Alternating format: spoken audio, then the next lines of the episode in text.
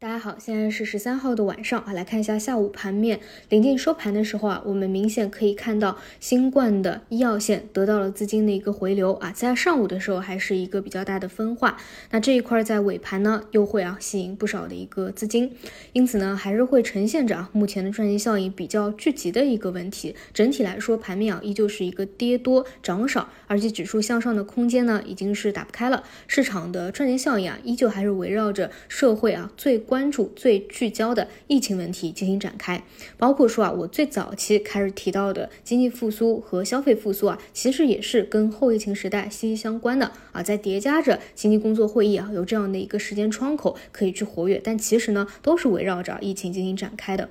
而且说实话啊，这段时间从上周开始吧，到现在啊，我的整体的思路就是啊，大仓位要以防守为主，更多呢是适量的资金啊。你如果能够找到啊比较好的博弈的机会啊，去适当的参与。啊，主要的逻辑呢，还是因为我们啊，其实从来没有真正经历过啊，呃，这个新冠疫情扩散的一个时期，而且主要我们的人口啊，确实是非常多，你也没有办法去预测说这一波一波的峰值到底会具体啊。延续多长的时间？而且很关键的一点啊，就是未来啊，如果说人口比较多啊，传染出一些新的变异毒株的话，可能又是会有一波啊。那在这个当中，你不能去阻拦的就是啊，可能当中会有一些恐慌的情绪啊。这一点其实从最近啊抢药的一个慌啊就能够看出了。包括我们也看到一些新闻啊，就说有些呢吃吃那种预防药啊，其实本来没有什么太大的问题，或者说啊得了阳性以后啊，就把这个药啊给混吃，结果呢吃成了。肾衰竭啊，或者说会有一些副作用的。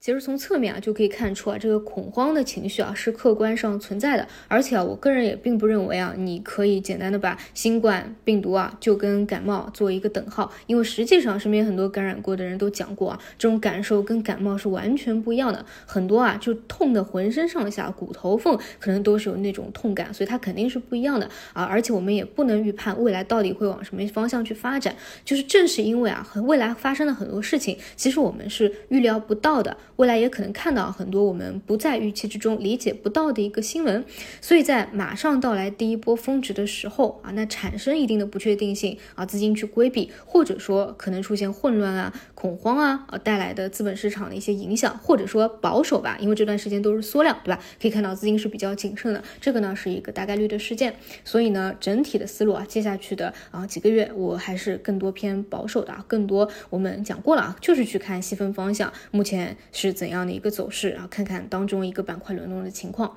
啊。那么另外呢，再来讲一个今天盘后发生的事件啊，就是传出了一个消息啊，说独家中国计划投入超过一千四百三十亿美元，也就是一万亿元的人民币，要推动国产芯片的发展啊，与美国竞争，也是我们朝着芯片自给自足迈出的重要一步啊。当中还有一些细则，一个是北京啊，计划在五年内推出最大的财政刺激计划。划之一啊，主要通过补贴和税收抵免啊，支持半导体的生产研究。计划最早明年一季度实施。那大部分的财政援助用于补贴中国企业购买国内半导体的设备啊，主要是半导体的制造厂。另外呢，就是有这些公司啊，将有权获得百分之二十的采购成本补贴啊。这只是外网流传出来的一个小作文，但是呢，港股这边已经有非常激烈的一个反应了。在我们 A 股收盘以后。后啊，出现了明显的一个半导体的集体暴力拉升，比如说华虹半导体啊，一度是接近涨停的，然后收盘应该是涨了百分之十七。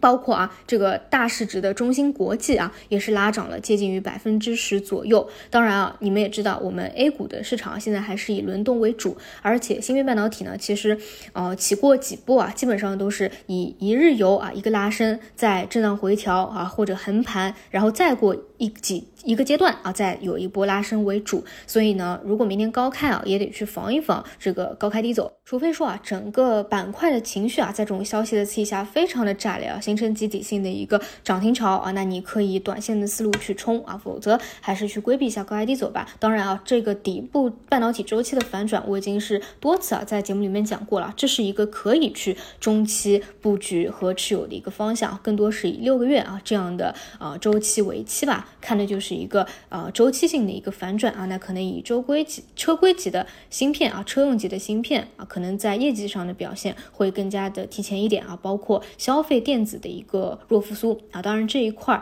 更多是一个 U 型的复苏啊，不要去期待它有一个 V 型的复苏。这两块呢是我之前讲过啊，可以去中长期进行一个布局的，所以我们可以去关注一下明天半导体短期是怎么样的一个走势啊。反正整体来说，还是希望大家控制好一个仓位吧啊，并且有这个防守的意识啊，是我觉得接下去呃几个月当中啊比较重要的一个事件了。好，那我们就明天早晨再见。